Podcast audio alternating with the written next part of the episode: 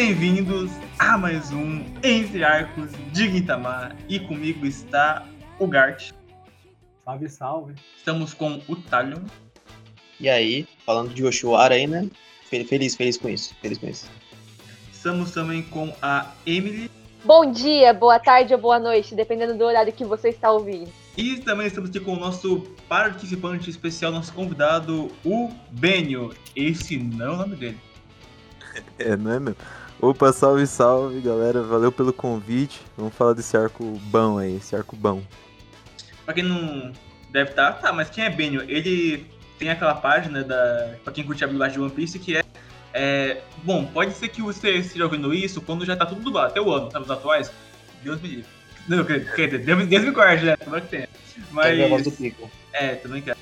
Mas atualmente tá em Thriller Bark, né? E aí sempre tá lá botando, já tem Thriller Bark na Netflix hoje, dublado? Aí ele passa todo dia, não, sim, sim. Não, então pra quem curte aí... Fazendo eu ansiedade todo dia pros fãs. Acompanhe desde o início a página, viu? Também, cara.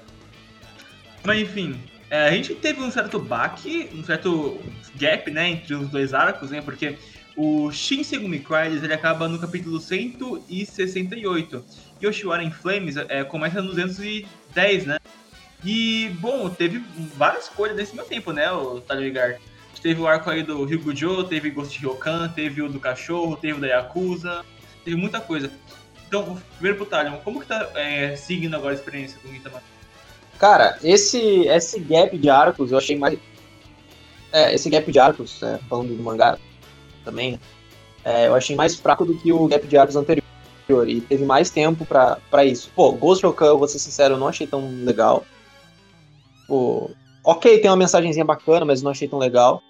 Um, Ryu Gujo, eu achei, mais, eu achei mais engraçado, mas na verdade Ryu Gujo o mais legal é o Caos. Mas também teve um dos melhores, né? Que foi o, o, o capítulo do, onde o Kondo ah, prende o pinto dele numa madeira, né, cara? Aquele capítulo ali não tem como. Esse cabeça me, me destrói sempre, cara. Sempre rio pra caralho. Esses, esses dois arcos aí são considerados os piores de Gintama, pelo, pelo público geral, então é Ah, meio que normal vocês acharem meio chatos, porque realmente ninguém gosta, é bem raro achar alguém que goste. Cara, o que. Esse, é que esses arcos, eles são. Pra mim, eles não mudam muita coisa, eles não envolvem muito o meu. O meu apego aos personagens e eles não são tão focados na comédia quanto, é, quanto deveria ser pra eu. pra ser marcante, sabe? Acho que tem muita informação. Cara, o Ghost Ryokan foi basicamente os caras contando a história do Oda Nobunaga, cara. Nossa, chegou uma hora que eu não aguentava mais. Mas não achei, não achei péssimo, sabe? Eu só não achei tão legal quanto os outros. Tem um muito bom, que é assim que acaba o próprio Shishigami Crisis, o próximo, é que o Gintoki ele tem que ajudar um mangaka a ficar famoso. O editor, né? O editor. Ah, tá, esse é. Aí ele vai apresentar o Sorichi, o Sorichi, né? O mangaka, aí é só um gorila mesmo. O Sorichi. Nossa, isso é muito bom, mano. Muito demais. Mas enfim, ahn, vocês querem dar algum, algum comentário antes de começarmos aqui? Eu só quero falar, assim, a nível de curiosidade, acho que todo, ah, uma galera deve saber, mas pra quem não sabe, o Oshiwara de fato existiu, né? Na era Edo, que também era um bordel da luz vermelha lá no Japão, né? Então, tem muita coisa baseada nesse período, mas eu achei interessante a ambientação desse, desse arco, especialmente. Eu tinha, eu tinha essa curiosidade porque eu vejo essa temática sendo usada em mais de um mangá, né? Dessa. Dessa. Desse lugar do entretenimento subterrâneo e tem É. vários. Tem vários mangás. Cara, tem uma parada histórica, tem umas paradas históricas bizarras disso aí, né? Mas obviamente tá falando de shonen, então não cabe no podcast, né? Quando a gente falar de seinen eu falo, tá? Mas Ai, aí meu dá aumenta a classificação do podcast, né? Se bem que esse arco, né, esse arco teve morte e tal, então foi quase isso, mas não chegou na idade ainda, né? Aham, aham. Ah, eu, eu gosto quando ele, quando ele quer expandir o seu mundo e não vai apenas pra cima, né? Dessa vez ele foi pra baixo e apresentou uma coisa que a gente sabe que estava nesse que estava em ascensão nesse período, em ascensão e em decadência ao mesmo tempo, né? O que, o, que, o que é foda é porque a gente, assim, pelo menos eu, né? É, é, eu penso assim, cara, Quintama vai explorar o espaço, aí ele vai pro subterrâneo. E é interessante, sabe? Não, ele não fica, ah, vou, vou explorar o espaço agora e tentar expandir isso aí pra algum lugar. Não, ele vai pra um, Ele vai para outra direção completamente distinta, mas que ainda me prende tanto quanto prenderia se fosse para o espaço. Isso eu acho legal. Tanto que o que me pegou de Yoshiwara de primeira, assim, foi justamente a, a ideia, a ambientação e tal, o lado político. Porque ele explora o fato do, do Takasugi ser importante na história, obviamente sem mostrar o Takasugi, né? Mas ele explora uma, uma série de coisas ali que eu tenho certeza que vai ser importante lá na frente. E isso me deixa é, curioso para a história e curioso para o que o arco tem a oferecer. Né? Vendo esse arco, eu percebi como o Sodashi é bom de foreshadowing. Eu não sei se ele faz sem querer, mas ele realmente é muito bom nisso. Tipo, coisas bem, bem pequenas que no tipo mais para frente vai fazer muito sentido. E eu tenho certeza que ele não pensou isso desde sempre. Mas ele consegue fazer de uma forma que eu não sei, eu acho que ele provavelmente pensa: "Ah, vou colocar um conceito aqui que pode significar qualquer coisa". E aí futuramente e desenvolve aquilo como se ele sempre tivesse pensado, mesmo que ele não tenha feito isso. Enfim, eu acho isso muito bom. Porque não parece avulso, sabe? Porque uhum. como os arcos que desenvolvem a história têm um grande espaço de entre eles, assim, é, pode parecer tudo meio jogado, mas não. É, tu, os arcos em si são bem fechados na, na mensagem que ele quer passar. É, eles não, tipo, não deixa a ponta solta, mas ao mesmo tempo instiga para outros arcos. E não parece desconexo, sabe? Parece que tudo vai se conectar eventualmente. Sim. É, ele sempre. Eu vejo bastante isso acontecendo, né? Que ele, eles botam elementos é, de coesão assim aqui e acolá para ligar para uma coisa futura. Ele tem alguma ideia do que é aquilo, mas ele já deixa as coisas para deixar o leitor é, instigado, né? E isso também dá uma dificuldade para o autor, dificuldade vírgula, porque ele pode criar o que ele quiser, em teoria, mas tem que ser uma coisa plausível. Então ele está se limitando a criar algo que esteja ligado ao que ele botou no passado. E eu acho, eu acho interessante quando um autor faz isso. É, por Cara, exemplo, no, no, no, episódio que eles in, in, introduziram o Hadusami, que foi aquele episódio que teve o Katsura, que o Kagura e o Shinpachi foram sequestrados, enfim. Você não assiste aquilo e pensa, nossa, Hadusami vai ser uma, uma parte importante da história, mas agora tá sendo, entendeu? Então, tipo, foi uma coisa bem boba ali que introduziu e que transforma numa coisa maior. Inclusive, acho que em Benizakura, eu não lembro exatamente o que foi, mas é, eles falam que, que o Hadusami chegou, não sei o quê. Eles fazem alguma coisa que dão a entender que é, Hadusami vai agir em algum momento. E realmente acontece isso, né? A gente vê que eles foram pra Terra para é, investigar os trabalhos do Hosen né, em Yoshiwari. Então, tá tudo conectado. Harusami também tem a primeira. A, acho que é a primeira. Sei lá, o primeiro olhar né, do que a gente tem, do que a gente vai enfrentar, porque o Takasugi se une a um grupo novo e a gente não, não imagina o quão extenso esse grupo novo é. Tanto é que ele foi apresentado da, no, no arco anterior, teve até aquele cara do fone de ouvido, que já me esqueci o nome dele. E, e que ele tinha. Isso, Bansai. É, que, ele foi, que ele foi introduzido nesse arco e ele já tinha sido mostrado lá no, no Harusami e a gente pensa que aquele é o grupo do Takasugi. E aí nesse arco aparece o Kamui, né, que é o irmão da Kagura. E aí se eu não conhecesse o Kamui, eu, eu teria ficado muito surpreso com essa situação, porque ele conecta o arco do Miboso, porque eu lembro que o, o Miboso citou o Kamui lá atrás e teve toda uma história por trás. Tanto, por isso que é tão surpreendente assim ele aparecer agora. E mais surpreendente ainda é a gente descobrir que o Kamui estava lá porque ele queria, e se ele quisesse ter acabado com o Hossen, ele conseguiria também.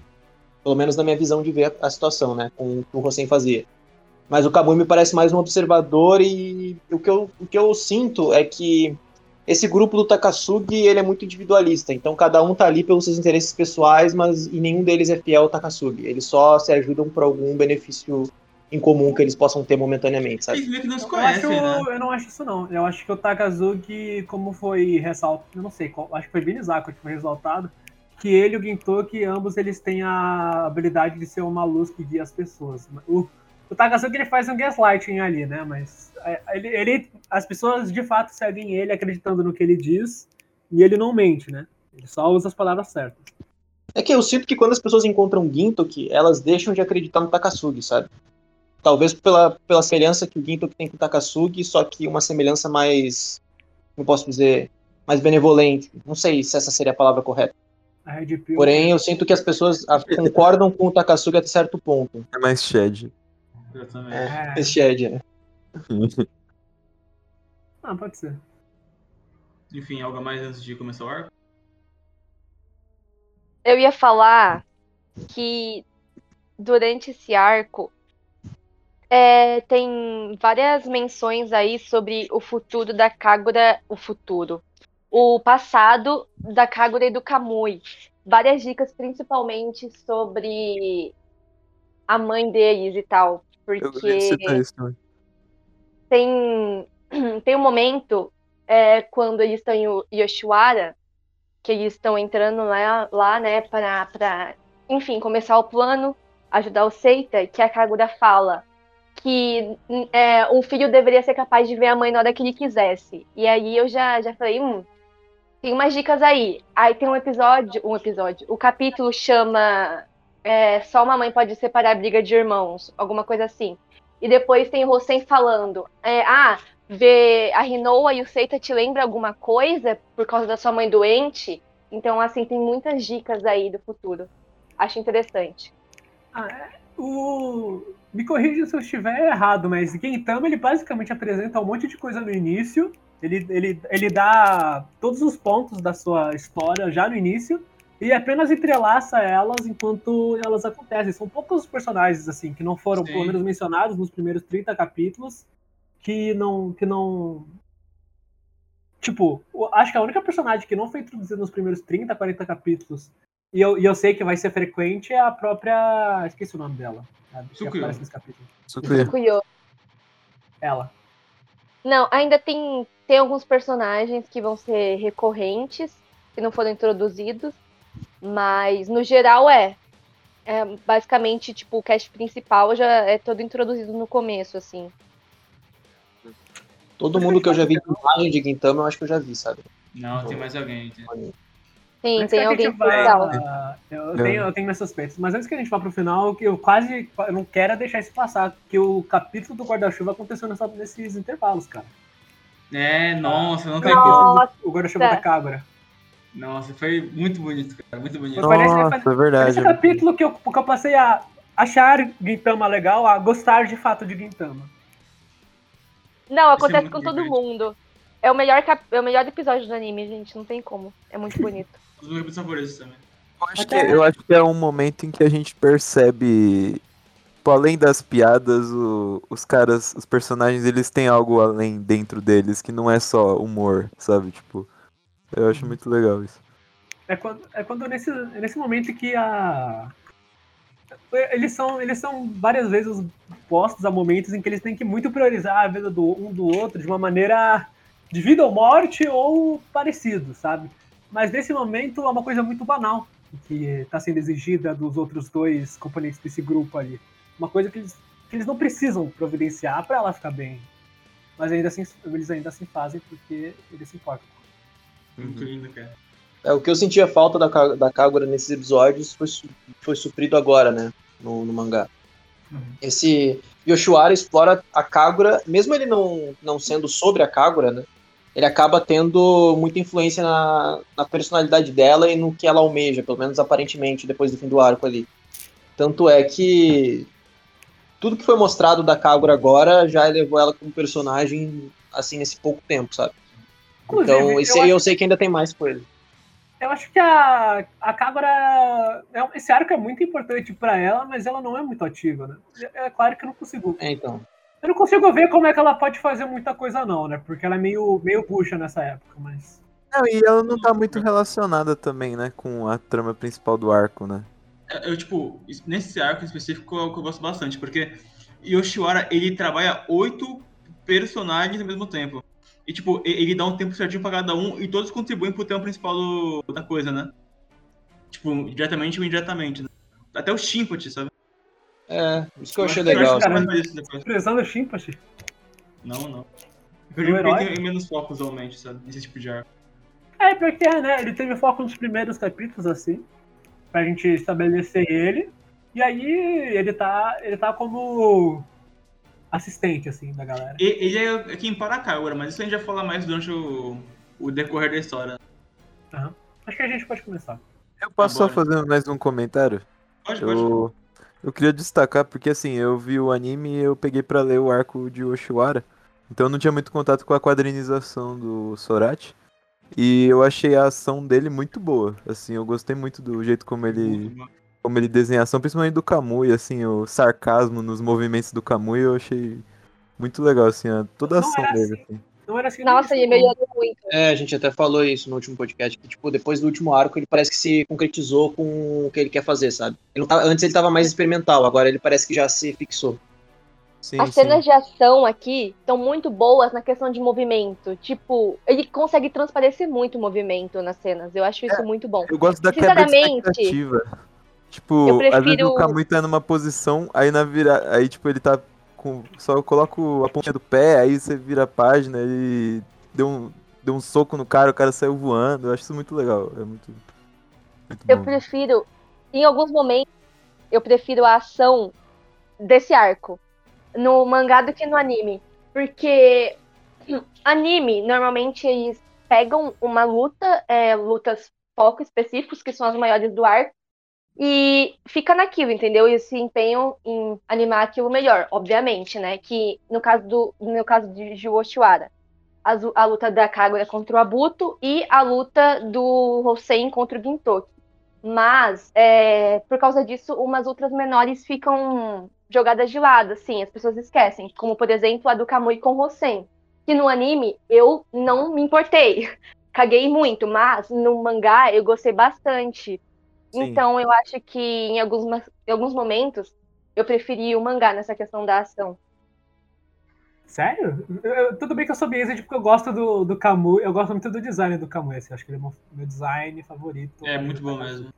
Mas é, a luta dele com. Eu acho muito importante, pô, pra, pra, pra história. Pra... Ela, estabelece, ela estabelece nível de força, né? Você, o Kamui é. já chega chegando, você já entende que ele, tipo, mano, o Rosen é forte, mas Kamui esquece, sabe? Tipo, é muito a, mais. a gente já vê não apenas que o. que o Kamui ele é um cara forte, mas como ele é um hiato que a gente sabe que tem experiência em combate, a gente já estabelece que o, que o eh, é mais forte que todo mundo que tá nesse arco também. Porque a gente e sabe que também, então, no, power, no Power Scale o Yato tá muito acima. Justamente o que eu tava dizendo. Eu assisti o um anime não me importei com a luta deles, porque foi muito rápida. E eles não se empenham muito em lutas rápidas, normalmente, nos animes. Mas no mangá, eu consegui aproveitar mais essa luta e gostei mais dela, basicamente isso. A virada de página é muito boa dessa luta. Sim, muito. Apenas para concluir a coisa do, da arte do Sorati, é uma coisa que eu percebi no, especificamente no, Shishigami Crisis, mas me surpreendeu de novo aqui e eu fui voltar assim para ver como, como, foi o ponto de virada que fez ele que fez a arte ficar boa do jeito que ficou, cara. E eu percebi, e foi lá no Shishigami Crisis que ele parou de usar aquele padrão, aqueles seis padrões de de, de, de, quadros que ele, né? que ele usava por muito tempo. É, ele mudou isso pra caralho. É, agora, agora ele usa. Agora ele cria as páginas da maneira que ele, da maneira que ele bem desejar. E isso é, isso é ótimo para ele como artista. A, o traço dele ficou mais. É, também. Limpo? É, ficou ele, o, traço dele se tornou mais único, sim, sim. Ah, se tornou sim, o sim. traço do, do Sorati. Eu acho mais polido mesmo, sim. É, ficou mais polido. É. a gente começa o, o arco com o Gintoki sendo roubado por um trombadinha. Exatamente, ele rouba a carteira do Gintoki, só que daí não tem nenhum dinheiro lá. Quando o, o garoto vai abrir, né, não tem nada, e o Gintoki dá um sócio no moleque. Esse garoto é o Seita. E aí o Gintoki dá um... e humilha o moleque, né? Eu acho tão engraçado esse, essa dinâmica inicial. E eu gosto também como esse capítulo que abre Yoshiwara, ele, assim como qualquer árvore de Gintama sério, ele começa como se fosse um qualquer um, né? Um episódico, né? Você imagina que vai ser um, episódio, um capítulo focado nele querendo achar a mãe dele, daí no mesmo capítulo ele acha, mas não, ele, ele começa a construir a partir daí. Né? Só uma anedota. Eu gosto como o que ele não guarda. Ele não guarda prestígio a ninguém, né? Ele zoa todo mundo, ele zoa quem, quem tiver na cara dele e faz merda, tá ligado? Uhum. Ele não faz distinção de gênero e idade. É. Então, como você tava falando, realmente parece um capítulo qualquer. Eu acho que, no caso do anime, eles fazem um grande show, tipo, oh meu Deus, mais um arco sério. E é, eles até começam um arco diferente no anime, tipo, mostrando a cena, eu acho, de quando a Rinoa tá fugindo. Tipo, pra dar um, um suspense, sabe? Pra falar, nossa, isso aqui vai ser importante. Mas não, no mangá é só mais um capítulo que vai escalando. Eu acho isso interessante. Isso que, é, que é a melhor parte do, do mangá de Gintama, eu acho. Quando ele, ele, quer tentar fazer alguma coisa séria, né, o Sorati, tipo, ele ele começa como se fosse uma, qualquer coisa, e aí ele vai alimentando, escalando, escalando, escalando, chega num pico que você não sabe quando vai parar, sabe? É, eu acho, eu acho isso legal que isso deve acontecer bastante, porque né, eu, eu suponho que isso deve acontecer bastante, porque realmente no anime eles fazem um trailer e vem aí mais um arco. E aí no mangá só tá lá o Gintoki andando, eles barram no moleque e começa um baita arco, né? Eu acho isso muito legal. Acho que o mangá ele proporciona esse, essa simplicidade que é muito. Essa quebra de expectativa, né? Você acha que vai ser só mais um arquinho normal e não. É um eu, até, eu até acharia que Gintama, se você não saber qual arco é qual, é uma experiência bem melhor, tá? Porque você é, sim, sim. E o anime, infelizmente, tira um pouco disso, né? Que ele faz trailer, faz não sei o que lá, e às vezes é legal você só ir descobrindo, né? Você eu acho evitar que... spoiler. Eu acho que o Sorachi, ele é muito. Eu não estou pensando na palavra agora. Mas ele não é, tipo, prepotente de falar, nossa, agora eu vou fazer o arco. Eu acho que ele faz umas coisas muito naturais que vai escalando aos poucos, enfim. Eu, eu gosto disso. Eu não sinto que ele tá se esforçando para fazer algo grandioso. Eu acho que ele simplesmente faz. É o Mas eu não jogo também, eu não jogo no... também. Uma coisa que a gente vai claramente comentar no futuro é que Sorati ele é bem expositivo quando ele quer, quando ele quer apresentar algo, mas ele não é, é ele não é apressado. Ele é, não é apressado no é. que ele quer fazer. Ele faz rápido, mas sem apressar, entendeu? É só porque uhum. ele não fica enrolando. Sim. O... É, mas enfim, né? É, acaba que o Seita, ele roubou, ele tá roubando dinheiro porque ele quer ver a mãe dele, né, a Rinoa, em Oshiwara, que é uma cidade de cortesãos, né? Tem muitas mulheres que, enfim, você, você leu, você sabe o que, que, o que era Oshiwara, né? Então não preciso nem dizer aqui propriamente. E aquela coisa, né, o Seita, ele vira homem, né? O Ginto que bota ele para trabalhar ali como escravo, para trabalhar em conjunto lá com a Katserine, com a Otose, com a Tama, e meio que é rápido até, é bem rápido isso, esse comecinho com, com ele, mas eu acho que é, é só pra criar um, um, senso familiar mínimo ali, né, pro garoto. E eu gosto disso. Pra, é, pra gente. Pra gente construir uma. Além do fato dele ser uma criança e ser órfão, né? E ele, ele te perceber já que ele roubou por uma necessidade e não por luxo. É, também serve para ele construir uma simpatia com os outros personagens. Tá? Isso, esse início de arco com Seita serve justamente pra gente lá na frente se sentir impactado com o plot da mãe dele e com a Rinoa é, ter os tornozelos cortados, né? Então. Também pra ele ter uma. para ele ter o seu momento de uma criança sendo uma criança, sabe? A gente. Eu acho muito importante. Uma coisa que eu acho que o Sorati, ele sabe. Com o personagem, ele precisa. Ele é uma criança, ele tem que. A gente tem que ver ele agindo como criança para saber. Não apenas saber que é uma criança, a gente sabe que é uma criança. Mas para sentir na pele que ele é como qualquer outra. Que você estava falando que, que o Sodashi ele sabe demonstrar é, que crianças devem agir como crianças. E eu acho que a gente vê muito isso na Kagura, porque, claro, que ela é super forte e ela é toda. Ah, ela é toda nojenta e tal, o jeito que ela age, que ela não quer agir como uma menininha. Mas aí, por exemplo, tem o, o capítulo como esses do guarda-chuva que mostra que ela é só uma criança, entendeu? Ela é só uma menina inocente que queria um guarda-chuva bonitinho, sabe? Eu acho que esses momentos são muito valiosos pra gente ver que eles realmente são crianças, sabe? Uhum. É, nossa, uma coisa, coisa que eu mais amo do Gintoki, assim, até agora, é, é que ele é, ele é maduro, ele é maduro, ele sabe quando tem que ser sério, ele sabe quando ele não tem que ser. Ele sabe, ele sim, sabe sim. o que, que, ele tem que fazer nas situações por experiência, por experiência, vírgula, né? Porque ele não é tão adulto assim. Mas eu, eu admiro a maturidade dele. Eu acho que, que, um ponto interessante é as pessoas falam como ele é imaturo, tipo, as pessoas dentro do próprio da própria história, sabe? Que vem ele como despreocupado, imaturo, e ele tem muito comportamento infantil, mas é, eu acho que isso vem também porque ele não teve uma infância normal, né? Então, ele basicamente não teve uma infância, não teve. Vocês vão descobrindo eventualmente como foi o passado dele, mas ele não teve esse tempo de agir como criança. E quando ele luta é totalmente diferente. Ele vira outra pessoa, porque é uma coisa que ele acostumou desde sempre a fazer. Então, eu acho que são pequenos detalhes que faz ele ser um personagem tão bom. Aí, né, quando ele, o Gitugi tá em Oshiwara, tem um momento que ele tá comendo, né, um dango, e aí começa uma fala muito mal do Seita, porque a Rinoa é como se fosse uma deusa, ela é inalcançável. Um garoto desse porte querer alguma coisa com ela, sabe?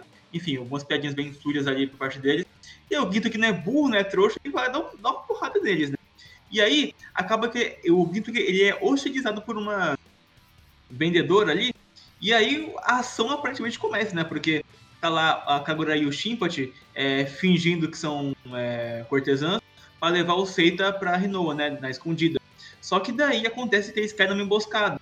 E quem tá lá? A líder das Yaka, que são a guarda que protege o rei Hosen, que é o rei de Oshiwara, né? Que tá ali como o líder, o chefão. E aí aparece quem? A nova personagem que vai ficar marcante pra sempre no mangá, a Tsukuyo. Qual foi a, qual foi a primeira impressão que vocês tiveram dela, tá, não, Igor? Eu adorei ela. Cara, porque ela é uma personagem séria, ela não tem uma piada, pelo menos agora, ela não tem uma gag só dela, vírgula, porque tem, mas é mais a situação do que de fato ela que ocasiona essa reação. Que, tipo, ela, ela sabe que as coisas são idiotas e ela, ela aceita isso com uma naturalidade bizarra. Ela, é, que, ela é tipo um chimpache, só que ah. sem ser escandalosa. Ela aceita, ela, ela é uma chimpache que aceita a piada, sabe? Enquanto o chimpache ele ele dá. Ele, ela, ele, ele quase como, quebra a quarta é. parede, né? É, ele, enquanto ele ressalta o como aquilo é absurdo, ela, ela, ela, ela aceita falar, tá bom, naturaliza. Assim, Cara, até agora, para mim, ela é o Gintoki versão feminina, assim. O, o jeito que ela age com as pessoas que ela, que ela zela, tipo, eu achei muito, muito foda aquela cena que ela tá com todas as. tá contra todas as cortesãs e aí ela ela prefere morrer do que, é, do que fazer alguma coisa contra elas, porque ela não sente no direito de, de ferir qualquer uma que fosse, né? E graças a isso faz as cortesãs ajudarem ela. Tipo, essa cena, ela. Pô, se fosse. Se ela fosse mal feita, ela poderia facilmente ser confundida com a poder da amizade.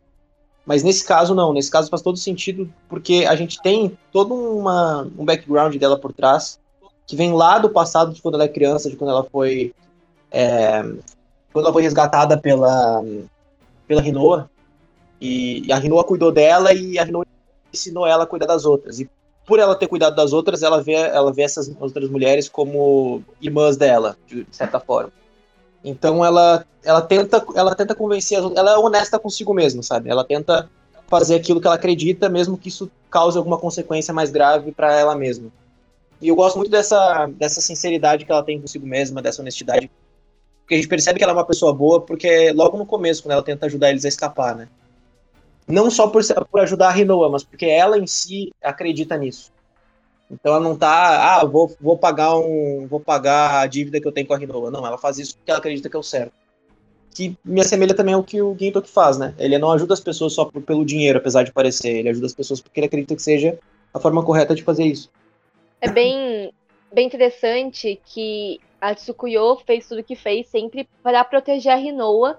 E aí ela nem percebe que durante esse processo ela se torna alguém que as pessoas querem proteger. E aí a gente descobre, né, que tem essa analogia da Rinoa ser o sol, mas não é só o sol que brilha no céu, também precisa de uma lua. Então, eu acho uma mensagem muito bonita. Uh, bom, eles são utilizados, né? Como eu já disse antes, tem aquela cena hilária de que a pedra se estende até demais, né? E isso que é muito bom que é o Guinto que tentando pagar de fodão com a Kuné na cabeça dele. Aí ele tenta fingir que tá mal, só que daí a, a Tsuki fala assim: Então, é. Isso aí de brinquedo. Não, é. Nossa. Eu fiquei um bom tempo tentando perceber o. Segue o roteiro, segue o roteiro. Uma das cenas mais engraçadas, de verdade. No mangá é bem mais engraçado que no anime. Gente, eu passei mal lendo. É muito engraçado, muito engraçado. Muito bom, cara. E a Tsukuyo, tipo, é verdade, você. Como você desviou de todas? Eu tô aqui. Deus, ela é muito legal. Mano, é muito Enfim, idiota. É muito idiota mesmo, eu não gosto disso. Eu gosto que tem, mesmo sendo um arco bem sério, tem alguns pontos, o... tem esse tipo de momento, né? Porque tem uma comédia ainda, né? Então vamos ter essa essência. E é um momento memorável até. Que acabou tudo, eu acho memorável ainda. Uh, daí, né, como o Talion até adiantou, acaba que a Tsukuyo tenta fazer o Ginto que o Shimachi, a Kagura e o Seita escaparem, né? Só que daí é, o Seita acaba sendo capturado.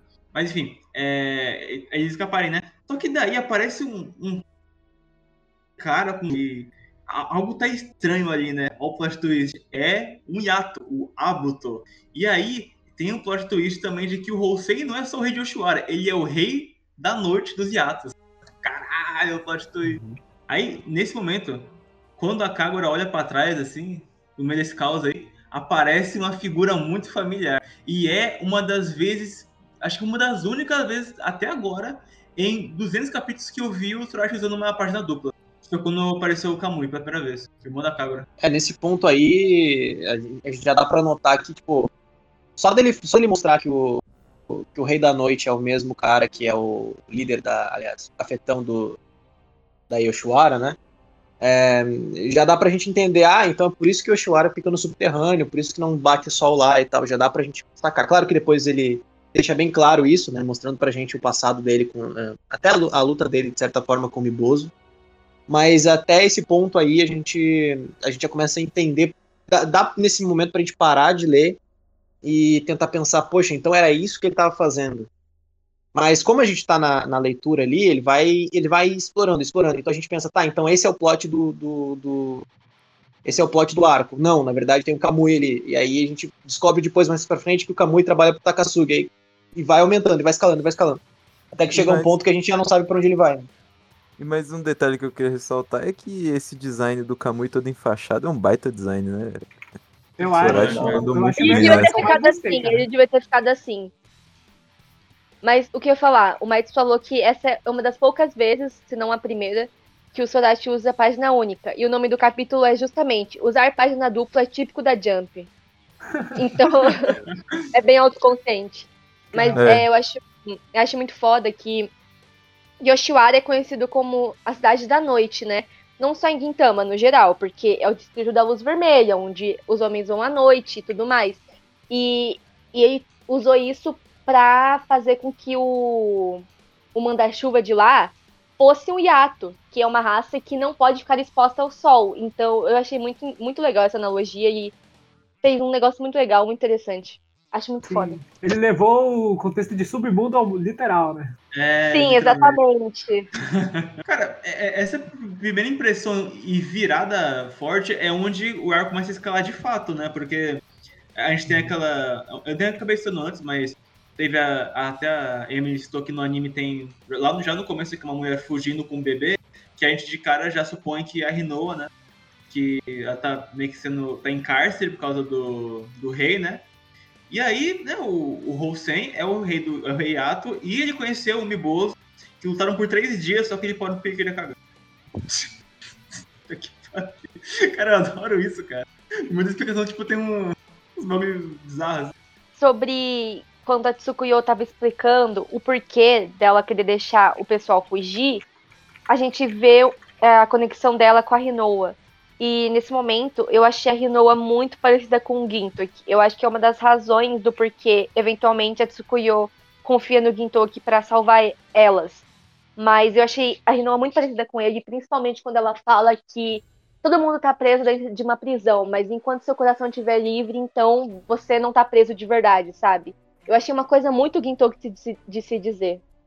Uhum. uhum. Gintokizou, né? Reconhecer. Exatamente. E, cara, eu, eu considero que o. Entre aspas, o arco começa desse ponto em diante, eu acho. Antes já tinha toda essa preparação, mas acho que aqui já começa a criar forma, né? Que é quando a gente já tem de cara o. Quando, igual a gente citou antes, quando o, o fica louco e tem aquela luta do Kamui com o Holsen, né? Que é absurdamente frenética, tem pontos de viradas, como o Benio, o Benio falou antes, né? É muito bem coreografada. A gente vê a evolução na prática do, da arte do Sorati. Enfim, é um momento. Ah, Gintama no geral não tem luta, é, tipo, é trocação de porrada só, Frank ali. Eu gosto que nesse ponto, quando eles é, é, acabam fugindo dali, né, daquela situação, é que o Ginto que ele promete pra Tsugo que ele vai abrir o céu. E aí, né, depois a gente vê o que dá, né? Mas o que acontece? Enfim, a Kagura, o Shinpachi e o Ginto que eles se infiltram na Ryaka, enquanto o Seita ele acaba indo atrás da mãe dele, né? Porque durante a luta do Hosei com o Kamui, o, o Feita estava preso. Só que daí, como tem muita destruição ali, o Feita acabou fugindo na surdina, né? Porque o Kamui só usou ali como uma oportunidade de brincar, sabe? Porque ele é foda e é isso aí, né? E é porque é mesmo. É, e pra parar a luta dos dois, é, às vezes você só precisa de uma dor de barriga, ou às vezes um, um companheiro seu tem que morrer e o outro perdeu o braço pra luta acabar. é muito bom. É Nossa, verdade, eu achei isso muito. Achei que isso é um bom. É uma boa forma de delinear o como o personagem ele é meio. tirado das ideias. Com certeza. E, então, uma coisa que, que o Sonete falou era pro Abuto ter morrido nesse arco. Só que ele gostou do personagem e continuou fazendo ele. Eu fiquei feliz com a, o Abuto ficar vivo, não tá escrito, cara. Já vamos Pô. chegar lá também, né? O que vai acontecer. Mas, eu, uh, mas desse, dessa parada de perder o braço, assim, eu achei interessante, porque ele consegue mostrar direito a, a força de cada um sem ficar sendo dispositivo demais, sabe? Porque nesse ponto a gente pensa que o Abuto é só um lacaio do Kamui e tanto faz. Mas não, o Abuto na verdade é muito forte. E o fato do Kamui ter é, arrancado um braço dele nessa situação mostra o potencial que o Kamui tem. Que por consequência mostra o que, onde a Kaguya, o que a Kaguya pode alcançar e torna mais plausível uh, o rage que a Kaguya fica depois quando ela tá lutando contra o Abuto, sabe? É, já fala isso agora, né? É, então. quando rola a separação deles ali, fica o Shimachi Kagura de um lado, lá o Guido que vai tentar encarar o, o Hosei. E aí, o, quando o, a Kagura tá com o Shimpachi, daí aparece o Abuto ali. E aí, cara, novamente o Zorat fica maluco, muita parte de ação, ele foge do padrão que ele fazia antes, coreografia boa. E aí começa. Um, aí acho que um pouquinho antes já tinha muito do papo sobre um sangue poderoso, um sangue limpo, um sangue é, que vai passando assim. E esse tipo de laços são laços que são mudados à força, que é no caso para eles a ciência absoluta, né? O Kamui, o, o, ápice do ser humano é o cara forte, é um cara que tem tudo é, ali entregue, né? O que é totalmente o oposto do que no, no arco a gente vai ver em seguida. Né? Mas aí acaba tendo a luta do Abuto contra a Kagura, e aí a Kagura entra em modo uh, Yato, modo Yato, né? modo, modo sério, né, cara? É, modo não filler, né? Quando acaba o filler da Kagura. vou precisar. Vou, precis, vou precisar falar que é muito engraçado que o Shinpachi fala: relaxa, Ginsan, eu vou proteger a Kagura. E aí, aí simplesmente apanha demais. É, e ela tem que é, proteger ele. É, muito. É, inclusive, ele vomita, né? O Abuto faz ele vomitar. É muito nojento. Eu acho apesar da piada. Eu acho bom que é meio que uma inversão de papéis de gênero. Vai parecer muito idiota que eu vou falar, mas é porque sempre tem essa narrativa de tipo. É, ah, tem um cara que, que vê a pessoa que ele ama, a mulher que ele ama, sendo machucada e tal, e aí ele fica fodão e tipo, nossa, vou proteger ela. E aí, tipo, nesse caso foi o contrário, sabe? A Kagura que foi proteger alguém, e nem é de um sentido romântico, é só amigos muito próximos. Eu gosto muito dessa, dessa inversão aí, eu não, acho não. muito legal. Cara, todo esse modo também, o que eu gosto do, da, da Kagura modo Yato, não é nem o fato dela ser ficar psicopatinha e tudo mais. O que eu gosto é, é que nesse arco a gente vê que é, os papéis invertem, igual a Emily falou, e também, nesse arco no geral também, e também no fato do de quem quando a Kagura vai entrar nesse modo Yato, ela salva o Shimpot, mas quem salva a Kagura é o Shimpot mesmo, né? Sim, exatamente. Deixa, fala pra ela ficar, ficar tudo bem, fala pra ela lembrar os momentos e tal. A gente tem até um, alguns painéis dela relembrando o Yorozui e tal, e ficando calmo. E eu, eu acho. acho... Eles guardam as costas um do outro. É, eu ia dizer isso. Acho que o grande ponto é que um, os dois, cada um precisa do outro para os três não seriam eles sem, sem ter uns aos outros, né? Tanto que tem até uma frase do Chimpa que fala que o acho que o Kamui resolveu abraçar o Sanguiato e a Kagura resolveu se livrar dele. Mas na verdade não é bem não é bem essa situação. A, a, a questão é que a Kagura ela abraça o Sanguiato, mas ela não abriria, mas ela abriria a mão de ter esse sangue se fosse para proteger as pessoas que ela ama, sabe? Uhum. Então, é nesse ponto, a força não está necessariamente no nível de poder que eles têm naquele ponto, sim é, no afeto emocional que eles construíram até agora. E vocês acham que. E vocês acham que, tipo, ela ter um, ela ser uma criança assim, uma criança ali pré-adolescente, né? 14 anos. É, tra é, traz mais impacto pra cena, assim, ela, por ela ter esse, esse carinho com o Shinpachi, com o, o Gintoki. É que assim, sendo, pensando assim, realmente, é que na hora que tá acontecendo a luta, para mim, todo mundo, na minha cabeça, todo mundo tem a mesma idade, sabe? Tirando criança ali. É porque uhum. é, eu não consigo exatamente. Eu não fico pensando nisso quando eu tô vendo, lendo, etc. Eu fico só, tipo, ah, caramba, da hora, todo mundo ali tá se ajudando, sabe? Mas sim, sim. com o tempo, obviamente, isso fica até implícito, porque o Gintok até explica pra. Uh, até fala várias vezes, reitera várias vezes, que por ele ser um adulto, ele tem que ajudar a proteger as crianças, e por ele ser um adulto, ele não gosta de ver certas pessoas sofrendo, ainda mais pessoas mais novas, etc. E o Abuto, até o próprio Abuto trata o Shinpachi e a Kagura como crianças e de certo modo ele até tem, ele até pega leve com eles. Na verdade, ele até pega leve não, é confirmado, né? Que ele pega leve com os dois, justamente porque o Abuto me parece ter uma conduta, ele parece ter uma, uma honra interna, sabe? Assim como o Kamui me parece ter também, mas o Kamui não ficou bem claro para mim o que, que ele quer. Mas o Abuto já, para mim, ficou mais claro que ele, por ele ter essa honra interna, ele não lutaria tão a sério com a Kagura e com o Shinpochi. Coisa que eu acho que não aconteceria se ele lutasse com o Gintoki, por exemplo. Uhum. Sim. O... E, e também, eu, eu, vou, eu, vou, ter que. Acho que agora é um bom momento para eu soltar agora o, o, que eu queria falar. Desde o começo também. Acho que eu até depontei, mas acho que aqui é onde quando fica claro que o Sorati, pela primeira vez, ele trabalha oito personagens ao mesmo tempo. A gente tem o, o aqui, como sempre, né, no porto principal. Daí a gente tem a, a Tsukuyo, que é a nova personagem. O Hosen também, que vai ser até o final. É, o Seita com a ligação com a Rinoa, né? Já tem a Rinoa. São nove, né? Com a são nove. Mas aí, aqui também a gente tem algo especial, que a gente tem um foco exclusivo na, na Kagura, no Shinpachi e no Abuto, que eles estão conectados ao mesmo tempo com o, o tema do, dos laços, com o tema da, da questão sanguínea e também com todo o série do, da situação de Yoshiwara. Então, o, o ele conduz muito bem para todo mundo ter um papel muito ativo da sua própria forma e culminar sem ficar muito abrupto. Então, é tudo muito sutil ali, sabe? Tu mal percebe que tem tanto personagem ali no mesmo plano, sabe?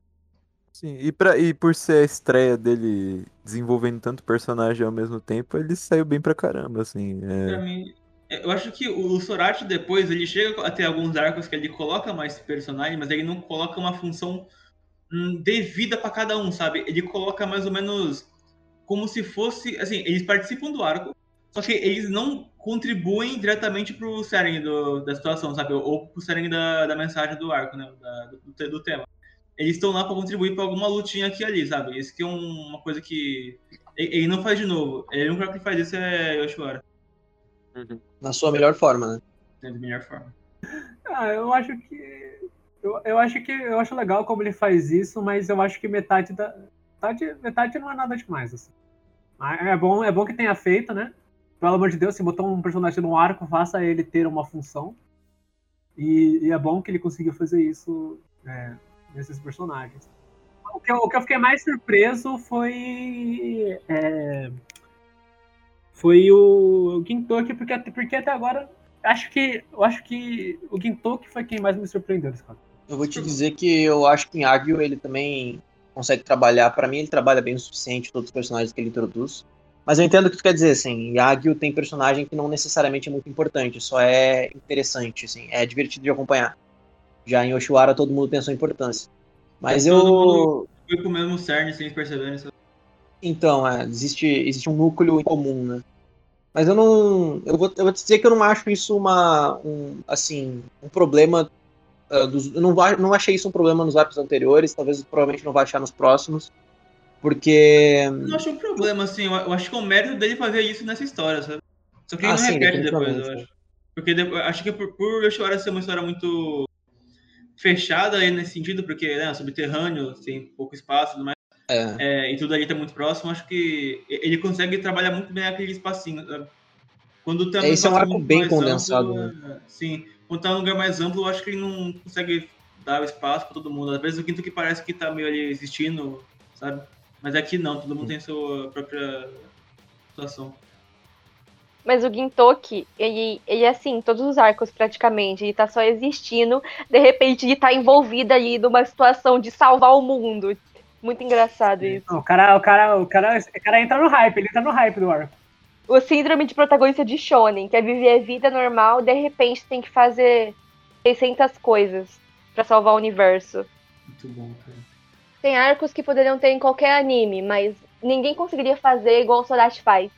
Porque ele realmente consegue fazer coisas simples serem muito boas.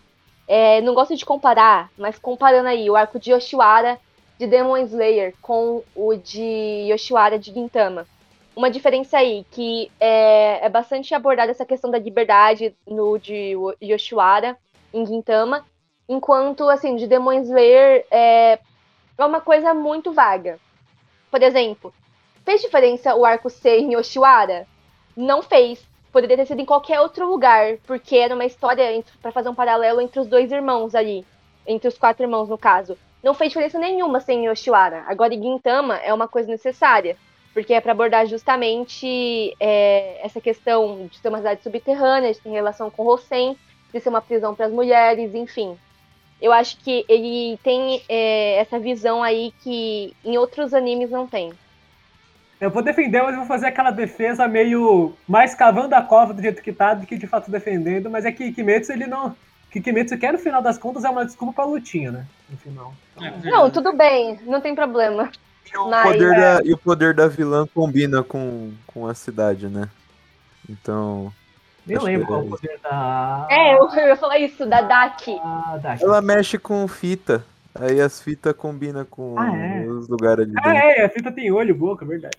Então, é. mas é uma coisa que eu penso assim, porque considerando é, o contexto histórico de Yoshiwara, você, sei lá, você assiste uma história esperando ver pelo menos um pouco eles abordarem sobre essa questão das mulheres serem escravas ali.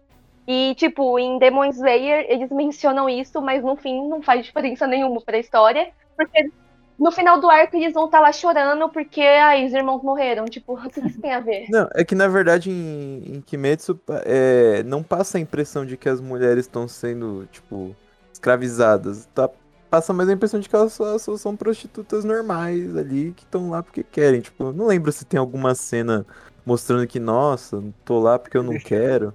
Apenas deixando claro que a gente tá. A gente fala isso, mas, mas cortesã é diferente de prostituta. Cortesã é muito mais sobre você Cara, é muito mais é, tipo, sobre o namoro numa noite que, de companhia, fato, né? da... Eu não manjo muito também, eu sempre fiquei na dúvida se é exatamente prostituta, porque tem vezes que ela, parece que ela só toma um saque junto, aí eu não sei se é censura, não, não é basicamente uma, uma cortesã, principalmente, é, ela, ela serve para você passar a noite com passar a noite com ela, você ser mimado com ela, você você basicamente comprou uma, uma, uma pessoa que vai te mimar por uma, por uma noite e tal. Uma namorada de aluguel, né? Mas no. Mas o, o ato do Tchaka Tchaka, de fato, não, não, é, não é o foco. Até, não é até, até deve ter, mas você acha que as cortesãs iam ser tão. iam ser tão colocadas acima se elas tivessem que fazer um ato que popularmente é tão degradante? É, faz sentido, sim. faz sentido. É só, é só. Existe, sim, mas é só para uma camada muito alta da sociedade, normalmente pro Shogun. E é uma coisa muito, muito, muito elitista, sabe? é mais por, por status do que necessariamente pelo bel prazer, assim como é uma prostituta. Tanto que hoje em dia no Distrito da Luz Vermelha, que ainda existe no Japão, esse tipo de coisa é, ainda é predominante. Claro Dito que de outras isso, formas, né? Mas... Dito isso, ainda, ainda é bizarro, né? Mas. É, é ainda é bizarro. Mas ainda é bizarro que crianças são treinadas para fazer isso. É. Sim. Eu acho que, que lembra bastante. Tem, tem até um momento que o Gintoki faz um paralelo aí é, ao cabaré que a, que a Otai trabalha, né? Só que a diferença é, é que lá ela é livre, entendeu?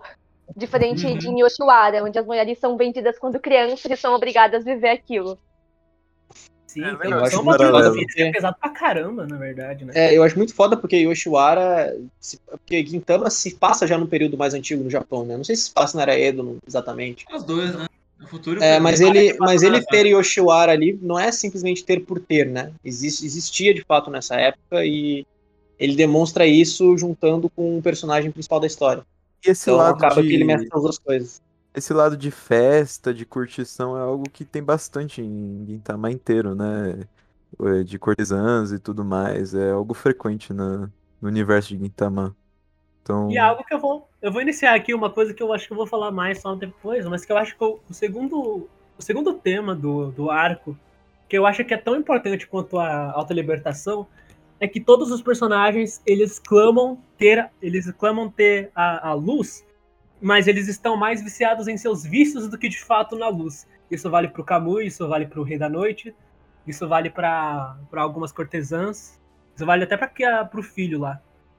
Ele, que ele acha que a libertação dele é achar a mãe biológica dele, mas ele acaba descobrindo que não era isso que ele precisava. Ele só precisa, ele precisava da, de, de alguém para cuidar dele, né? Porque ele é uma criança. O, e esse é o valor. Esse, o, o Camus ele é meio avulso no arco inteiro, né? Mas o valor dele, para mim, é ele ressaltar muito o ponto de vista de alguém que tá muito. tá imerso num vício, num, numa, numa degradação, mas ele acha que tá num caminho de iluminação. É. É porque ele, ele sempre joga na cara do Hossein, né? Como ele é fracassado por ter se viciado em mulher e álcool. Só que ele tá fixado da mesma forma que ele, só que com um objetivo diferente, com uma meta diferente. Então, ele é realmente igual a ele. Mas eu acho que o principal papel do Kamui nesse arco é fazer um contraponto com a Rino e o Seita, porque até que o Gintoki fala no final do arco que é, ele não sabe o que é ter uma família de verdade, mas ele sabe que ele não vai encontrar isso no Kamui. Porque enquanto a Rino e o Seita, é, eles choram por terem se reencontrado e podem se chamar de mãe e filho, mesmo não tendo sangue nenhum, o Kamui tá ali para matar o próprio sangue, sabe? Sem se portar com a mãe dele, com o pai dele, com a irmã dele. E eu acho que é interessante. Sim, sim. A gente até avança um pouquinho aqui, né? Daí logo depois das partes canto a revelação de que não são filho é, na filho de sangue, né? Isso realmente não importa. Né? Tem o Ginto que contra o Rosen, que é uma luta muito forte. É o melhor do que até agora, com certeza. É muito impactante, muitos pontos. É, é onde o Ginto que mais apanha, na minha opinião, também, eu acho. Acho que nunca apanhou tanto nessa luta. Ah, o Ginto que ele perdeu a luta três vezes, cara. É, três vezes que ele levantou, cara.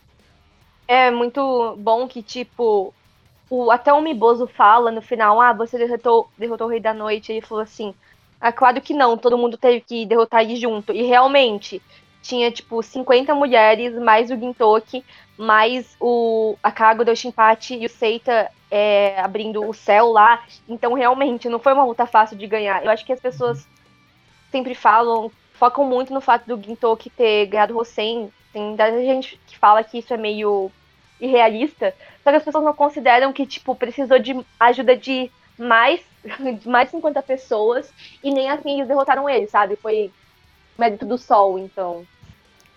Inclusive, uma das coisas que eu mais gostei nesse arco foi justamente a autoconsciência do, do Sorati entender que alguns personagens não podem ser vencidos nesse ponto.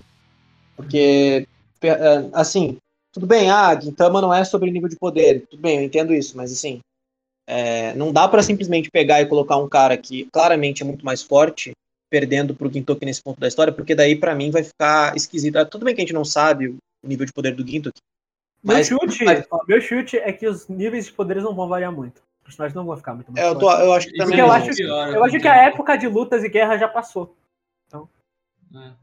E, e, também o, sei lá, o, o Abuto é literalmente um, um, completo monstro, assim. O Ginto que é um humano. É, a gente já falava, né? A Kagura chega a ser chega a ser até desonesto a Kagura e o Ginto que estarem no, uh, fazer uh, assim tentarem pegar certos caras que fazem alguma coisa contra eles, porque a Kagura é muito mais forte que o Ginto no sentido de que ela é um. Ela, o sangue dela literalmente faz dela um. É, ela é o super-homem do mundo do Gintama, né?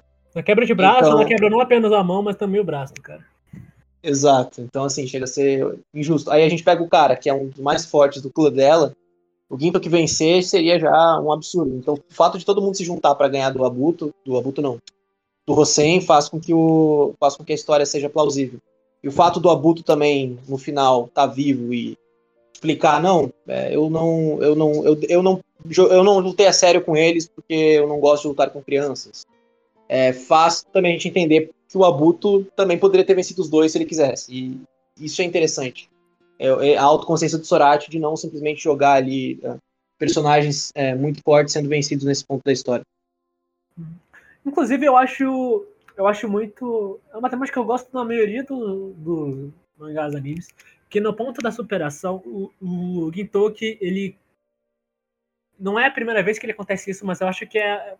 Se tornou tão impactante, se tornou tão único, o quão ele, como um responsável, ele coloca nas costas o peso da, de Yoshiwara inteiro e ele não faz feio, sabe? Ele ele percebe que para ele defender não só as pessoas que ele gosta, mas o, o seu próprio ideal, ele tem que continuar lutando e para isso ele vai precisar enfrentar gente que gente absurda que nem é o, o Rei da Noite aí. Oh, e eu acho isso muito importante para o Gintoki ele ter a consciência de que mesmo que os tempos de guerra acabaram, ele ainda tem o que defender. Com certeza. É muito muito interessante também que o Kamui fala até, que é uma das coisas que fez ele se encantar pelo Gintoki, vamos dizer assim, é que ele, vendo o Gintoki lutar, ele descobre um novo tipo de força, porque para ele é força é corpo e alma, você tem que ter os dois bem alinhados. Mas aí vem do Gintoki lutar, que é tipo continuar tentando, mesmo caindo, é... não desistir tudo mais. Ele vê esse tipo de força diferente no Kamui. Eu acho no, no Gintoki. O Kamui vê isso no Gintoki. E eu acho que é, é interessante pro personagem dele, porque ele tá sempre nessa de querer, ah, eu vou lutar com o mais forte, eu quero ser o mais forte, eu quero ser o mais forte. E aí ele conhece um novo tipo de força que ele nunca tinha visto e ele fica interessado naquilo.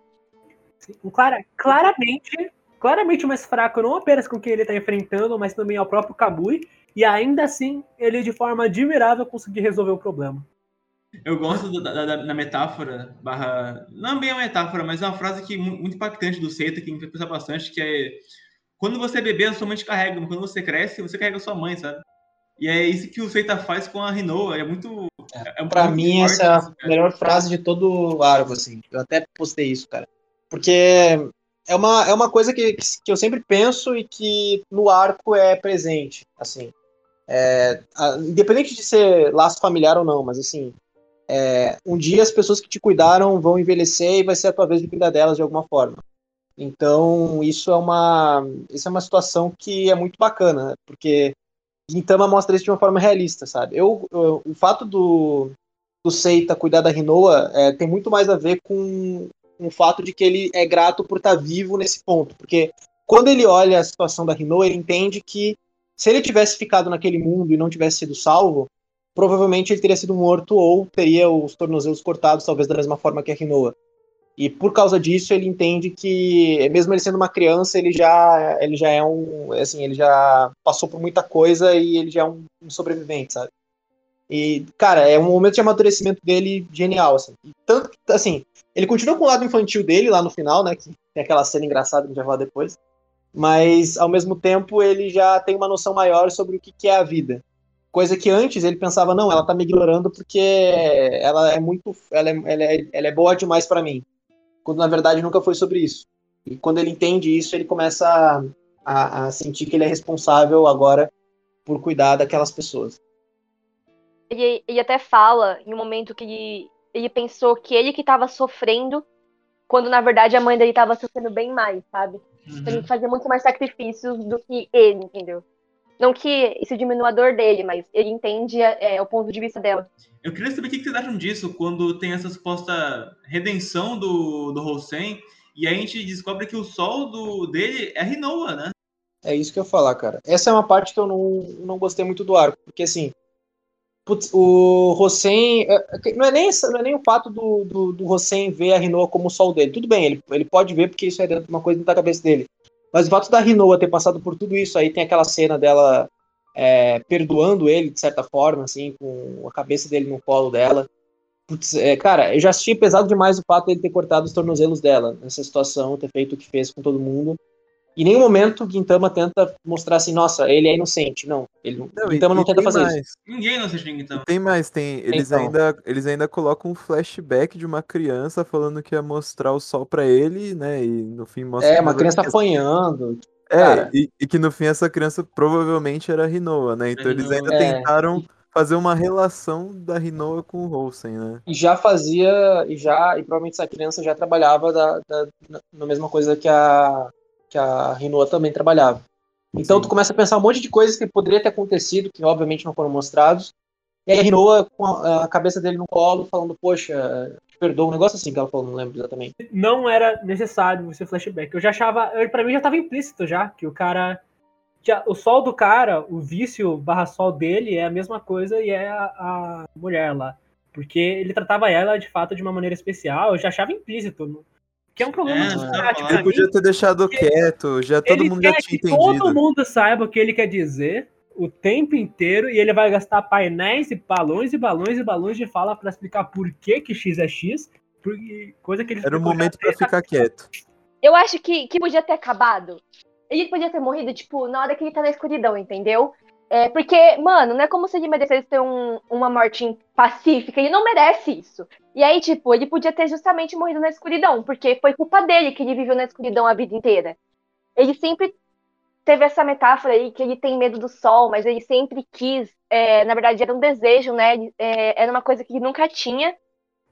E por isso ele era tão obcecado pelo poder, por mulher, por dinheiro porque tentava suprir a vontade dele de ter o sol e ele nunca pôde ter isso. Beleza. Dava para ele ter morrido ali naquele momento, é, que ele, tipo, tá tudo escuridão e tal. Beleza, morreu, porque ele não merecia um final feliz. Mas, ai, de verdade, para mim, quase me faz deslocar do arco inteiro, tipo, me dá vontade, tipo, de verdade, quase me faz desconsiderar todo o arco, porque não tem nada a ver com a construção que eles fizeram desde o início.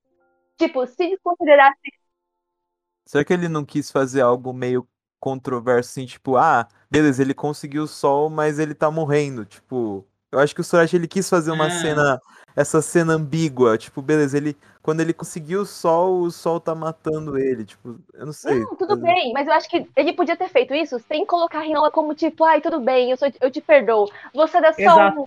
Você é só um velho tolo. Não, você é um psicopata doente. Tipo, mano. Exato, exato. Tipo, já essa situação ele ter um final pacífico já era desconcertante, mesmo desconsiderando o que ele fez com a Rinoa.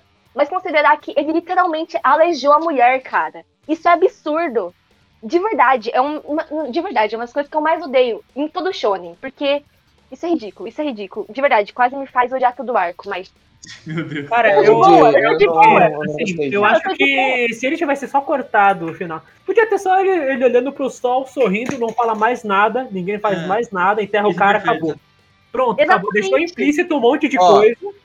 Não, não, não deu, não deu piedade para ele. Como o vilão você tava bom, cara. Até essa partidinha que deu um negócio dá a impressão de que ele teve um super passado triste, motivação, e não, ele foi vilão, ele era só vilão, ele era e só egoísta. maldoso. É o que é. futuramente eu chamaria de síndrome de Kimetsu no Yaiba. A gente vai conhecer sobre o, vilão quando ele já tá morrendo. Isso, não mostrou quase nada. Só aquele flashback com a Rino, eu acho que era ali que o Sorachi quis humanizar o Holsen, mas... Não, foi, foi isso mesmo, foi isso mesmo. Mas, mano, ele já era, ele já era humanizado, entendeu? Tipo, dá, deu pra entender no, nos momentos finais dele o sentido. É, tipo, é uma emoção humana. Você quer tanto uma coisa, só que você não pode ter. Então você se convence a achar que odeia aquilo. Pronto, tá bem claro ali. É uma emoção humana, dá pra entender. É, Mas, já, tava, já tava implícito, já tava implícito que ele, o que ele quer, qual é o problema da, qual é o problema do personagem, o que, que ele precisava fazer para ter esse problema, mas por que, que esse problema ele, ele não vai poder resolver ela, dado o contexto do arco. E ainda assim, eu acharia plausível ele terminar, pelo menos sorrindo, desde que não precisava, não precisava dar esse. Ele pessoal. O Sorati pessoalmente pegar o pano quente e colocar ali. É que pra eu mim. Não, gente, eu não entendi de verdade qual o objetivo dele. Pode ser humanizar, não sei. Eu acho que é porque tem essa visão de, do shonen aí, que tem que demonstrar que as pessoas não são totalmente ruins. Mas mesmo assim, eu não me importo, eu odiei. Mano, é que me passa muito uma sensação de que ele. Que eu acho que o Sorachi quis dizer alguma coisa. Eu ainda quero tentar descobrir o que, que ele quis dizer, mano. nem, nem, nem ele sabe. Eu não sei, dizer. mano. Eu vejo aquele flashback e falo, não, mano, passou alguma coisa na cabeça do Sorachi, mano. Não é possível. O cara tem um plano, o cara tem um plano, a gente só não descobriu ainda. É. Quem toma dois? Cadê, cadê o Guto Cronosfera pra fazer um vídeo, mano? Pode ser o fato de ele não querer trazer fazer se vista por, por parte de um vilão, sabe? Todos tiveram algum tipo de ponto no final das contas, né? No último segundo da morte dele. O Ito teve isso, mas ah, ele foi melhor. Mas o Ito o era totalmente diferente. Sim, sim, nem sim, todos são diferentes. Acho que, assim, deixa eu falar, eu acho, tipo, totalmente plausível e beleza, o Shonen tem essa visão antipunitivista e eu acho válido, principalmente quando você está se tratando de histórias para criança, tudo bem. Só que no contexto de violência é, contra a mulher, tipo, que é uma coisa que realmente poderia ter acontecido, tipo, que acontece e constantemente, aconteceu. e já aconteceu, você não pode fazer isso. Porque é uma coisa muito comum na vida das pessoas.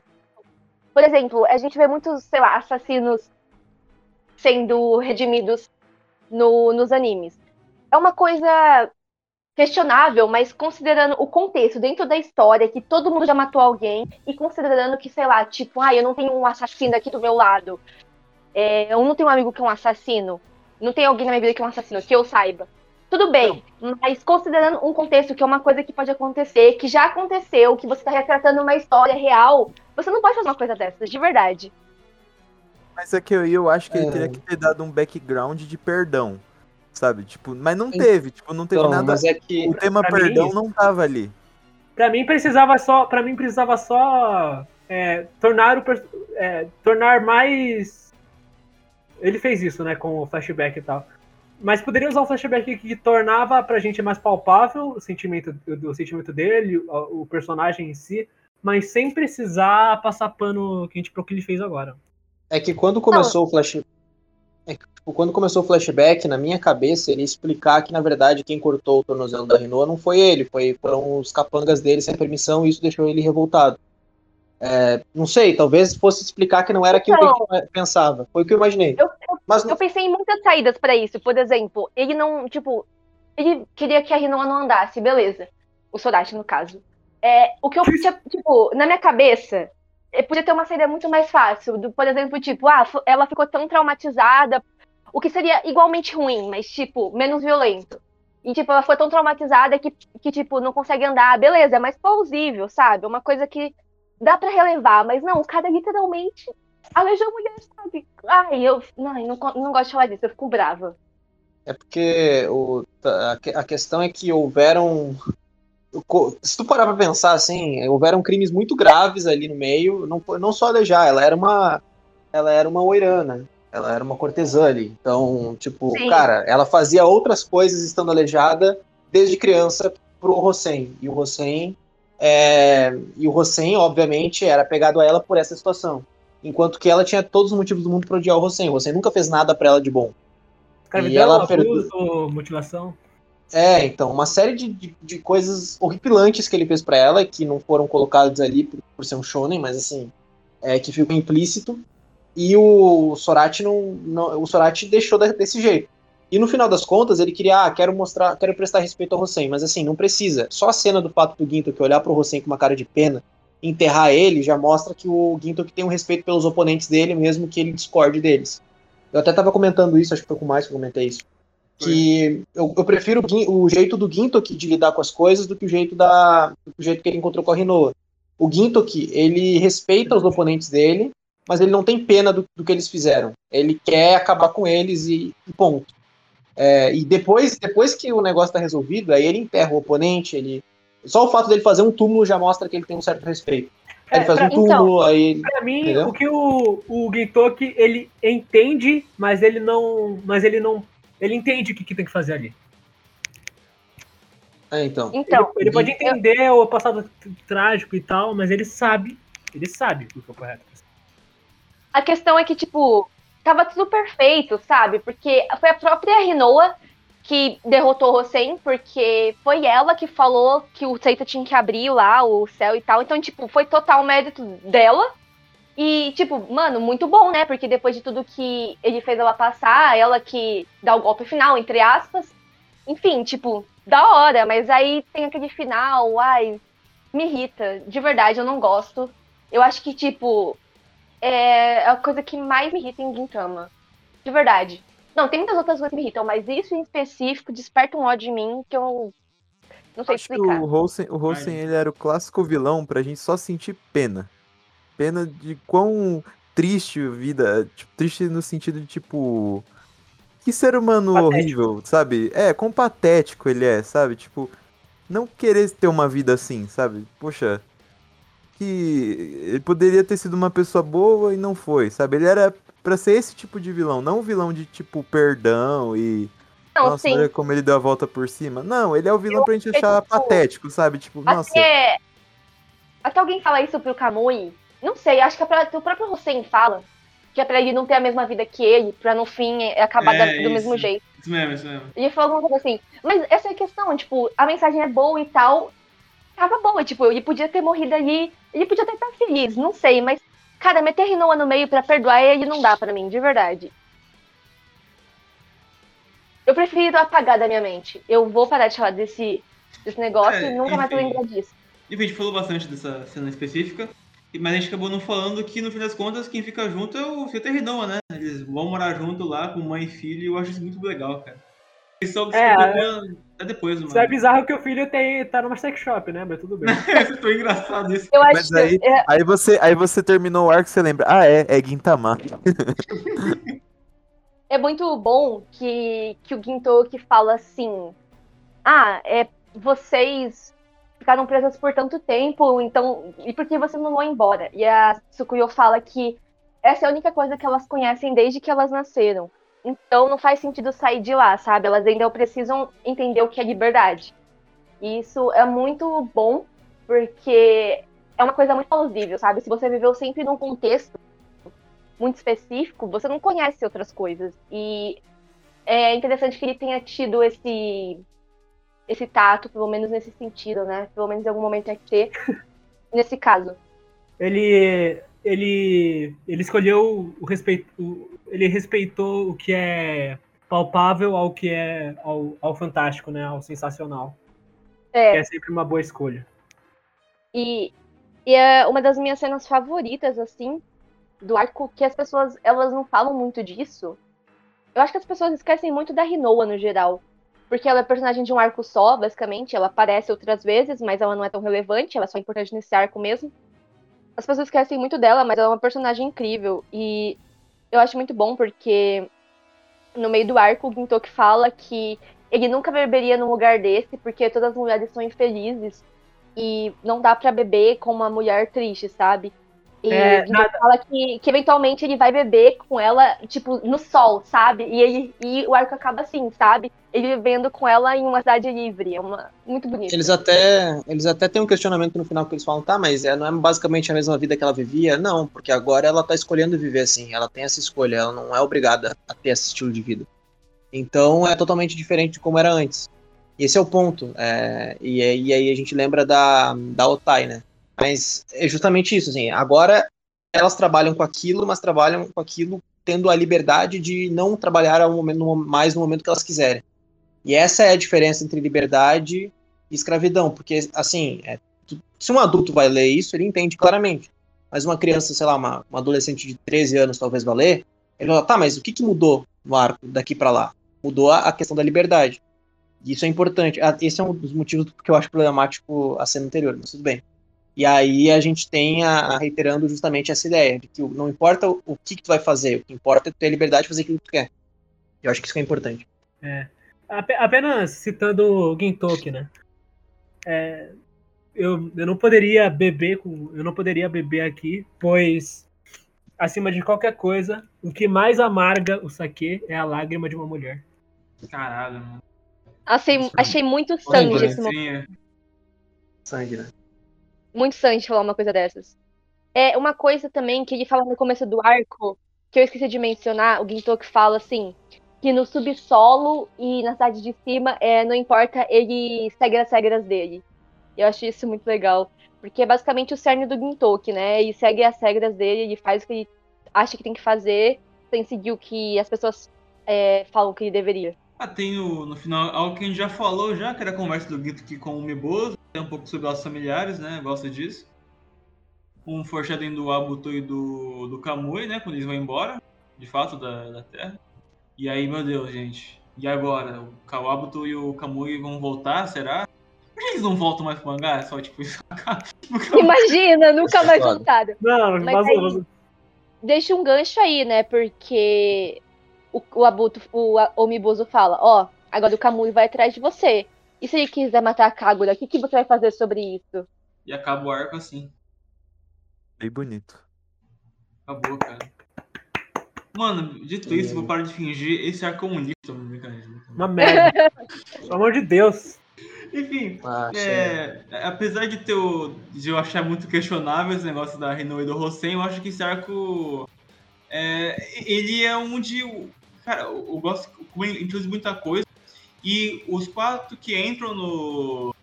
É, não, os dois que. Não, os três que entram no cast principal são muito interessantes. O Kamui também, o Abuto, o próprio Rosen ali, mesmo entre suas ressalvas, eu acho que são os que melhor cumprem dentro do próprio arco, né?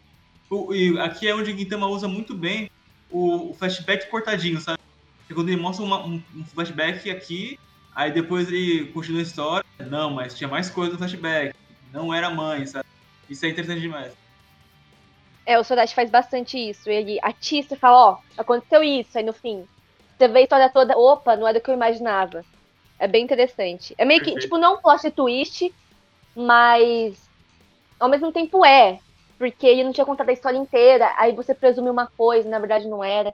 Te deixa muito instigado a saber da história inteira. Forte de Quintama para mim é o casting principal. É, o casting principal não, o casting como um todo. Eu acho que Quintama tem os melhores castings que eu, que eu assim, que eu já li, barra vi, eu não completei Quintama ainda, então provavelmente vai melhorar. Mas assim, é, esse é o forte de Quintama. Então, é, nesse arco ele foca justamente nisso, no forte que é no forte dele que é o casting, é, introdução de personagens, personalidade, é, estilo, aparência, etc. Então, por ele focar mais naquilo que é o forte do, dele, o arco acaba se é, sobressaindo com relação aos outros, né? Eu não, não, não sei se é o arco meu arco favorito né, nesse ponto. Eu acho que Yagyu ainda tem um certo espaço é, no, talvez o fato de Yagyu ter mesclado bem comédia com seriedade tenha me pegado um pouco. Mas esse arco tá longe de ser mediano, eu acho que esse arco é bom. É, e, enfim, eu acho que é o, o Sorati pega o que, é, o que é forte dele e faz da melhor forma, sabe? Eu acho que esse arco é uma chave de virada no que vai vir a ser os arcos sérios. Porque, claro, já tinha tido arcos sérios antes, arcos semissérios, mas é, com uma temática mais pesada, uma profundidade maior, assim, política e em questões sociais. É, em Yoshiwara é a primeira vez que faz isso e, e vai ter que ser trabalhado em vários outros momentos também. E então acho que aí é essa virada no, nesse arco. E eu acho que, apesar de toda a minha reclamação sobre o Hosen e do Sorashi não fazer isso só uma vez, porque ele vai fazer de novo, é, eu acho que tem um arco em específico que ele aprende a lição, sabe? Eu acho que ele não faz. Ele faz exatamente o oposto que ele deveria ter feito com o Rosen. É, e quando chegar esse arco, vocês provavelmente vão saber do que eu tô falando, mas quando chegar esse arco eu falo aqui. Então eu acho que ele aprende a lição, né? Faz parte. Eu reclamei bastante, porque é uma coisa que ele deveria ter considerado. Mas também acho que ele tá sempre evoluindo e é isso que importa, né? Andar pra frente, não para trás. Gart, conclusão, tchau pra galera. Cara, eu achei esse, esse arco, ele, como qualquer arco que a gente apresenta, né? Mas ele mostra ainda assim uma maturidade do, do Sorati como autor. Ele consegue usar os elementos que estão à disposição dele da, da maneira certa, em quantidades, em quantidades boas. O, eu, eu tenho problemas com o Sorati ele ficar gritando o tempo inteiro a temática, todos os personagens, toda hora, não deixar nada, nada fora da, da, do balão de fala, né? Mas, sinceramente, já tô acostumado. Conclusão. Não, um arco bom, eu acho, eu acho ele tão bom quanto o Yagyu, por aí, assim. Depende, dependendo do dia, eu vou achar um melhor que o outro. Muito interessante os personagens que foram apresentados, eu gostei bastante do Kamui. E tamo aí, né? Vamos esperar os próximos já. É isso. Talion. Você já meio que deu seu parecer, né? Então, só pra É, só dizer que eu tô hypado pra Red Spider aí. Dizem que é o melhor arco de Gintama, né? Tirando esse, não. Nossa. Mas é. falam, não sei, é dividido. Eu vejo algumas pessoas falarem muito bem e outras pessoas falarem muito mal. Então aí tô empolgado para dar minha opinião. Emily. Ah, eu acho que eu falei tudo que eu acho no geral, mas apesar dos pesares, é um arco muito bom, não tem como negar isso. Destaque aí para Kagura, para as cenas dela, né, para a introdução do Kamui. É, e o Hossen, ele é um vilão interessante, mesmo com um final que eu não concorde. Ele é um vilão interessante, eu acho que ele tem uma temática que, que não é muito. Tipo, que eu não vejo ser tão abordada, pelo menos não da forma que o Sodashi faz. De basicamente ser alguém ganancioso, mas não de uma forma genérica, idiota. Eu acho que é bem interessante a forma como ele aborda isso. É, acho interessante o ponto de vista do Kamui sobre isso. Eu acho enfim, como você falou, todos os personagens desse arco são interessantes. E eu acho que esse arco, ele atista muito para expandir o universo. É, ele menciona muitas políticas, é, expectativas futuras, por exemplo. Ó, o Kamui vai atrás do Ginto, que é uma coisa que você fica na expectativa de saber o que vai acontecer. E eu acho que esse é um dos primeiros arcos que, que estabelece isso, que expande o universo político. E por isso é tão interessante. As cenas de lutas muito da hora, muitas cenas emocionantes esqueci de falar ao longo do episódio, mas é, um, um, destaque também que as pessoas esquecem de comentar é sobre o discurso da Tsukuyo, das mulheres lá. Eu achei muito significativo porque ela fala como elas são pessoas e não coisas. Enfim, é muito, muito significativo, apesar disso ser um pouco quebrado eventualmente por certas coisas que aconteceram. Mas enfim, eu gosto muito, esse arco é muito bom. É, eu nunca vou esquecer da primeira vez que eu assisti, eu estava muito hypada, porque eu já sabia desse arco, né? Que acho que é, é o arco mais famoso de Gintama. É, não, não é o mais famoso, mas é um dos que mais falam. E eu estava ansiosa para ver, e eu vi, e com certeza superou minhas expectativas, apesar das discordâncias. E eu estou muito ansiosa para comentar outros, principalmente uns em específicos, que o meu favorito pessoal. Enfim, é, continue ouvindo, ouça os que já saíram e os que vão sair ainda. Obrigado por ouvir e tchau. Até a próxima. Benio, muito obrigado por participar. Sua participação foi bem interessante aqui e tal. É... E também por aceitar o convite, né? Que eu te chamei bastante tempo atrás, tá? Eu marquei no dia do Enem sem querer, foi muito foda aí. eu, eu, eu, que agradeço, nossa, é... foi bem legal participar aqui. E, ah, sobre o arco, assim, foi, foi minha primeira experiência com mangá de Gintama, né? Eu tinha visto só o anime, aí por causa do podcast eu peguei para ler o arco, né? Eu ainda pretendo ler o mangá inteiro. Mas foi uma boa experiência, assim. É... Eu gostei bastante do estilo do Sorati, né? De quadrinização e tudo mais. A gente comentou aqui a ação, né? É, foi no anime foi um dos arcos que mais me impactou, assim, de da, da história toda e realmente ele tem. Ele introduz muita coisa, né? Eu acho a introdução dos hiatos muito boa, te deixa hypado pro, pro futuro, assim, né? E. E eu acho um arco bom, assim, para falar a verdade, eu nunca tinha parado para pensar nesse, nesse lado do Holsen, né? Foi legal, assim, esse papo. E realmente é questionável, né? Mas eu acho que dá para passar pano, porque é um arco muito bom. Mas eu, eu acho que é um dos melhores de Gintama, assim, questão de. Eu gosto muito do Gintoki aqui, eu, eu gosto muito do quando o Gintoki fica sério, justamente porque eu comentei. Acho que eu comentei aqui antes que eu gosto quando ele deixa o lado brincalhão dele de lado e deixa o lado verdadeiro dele à tona, que é esse lado sério dele, né? E é muito bom, assim. E minha conclusão é que é um arco bom. É... E e é isso, assim. Sigam lá, arroba OPDubNetflix, se você é fã de One Piece, é fã da dublagem de One Piece. E me sigam no perfil pessoal também, arroba bem underline tem underline san, bem tem san. E é isso, valeu aí pela, pelo convite, é nóis. Bem, como disse durante todo o podcast, né?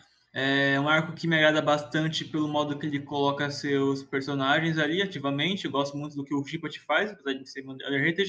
Gosto do foco da Kagura inesperado, o modo que ele introduz muita coisa para o futuro, o modo que ele faz tudo aquele espaço geográfico pequeno, né, meio claustrofóbico até.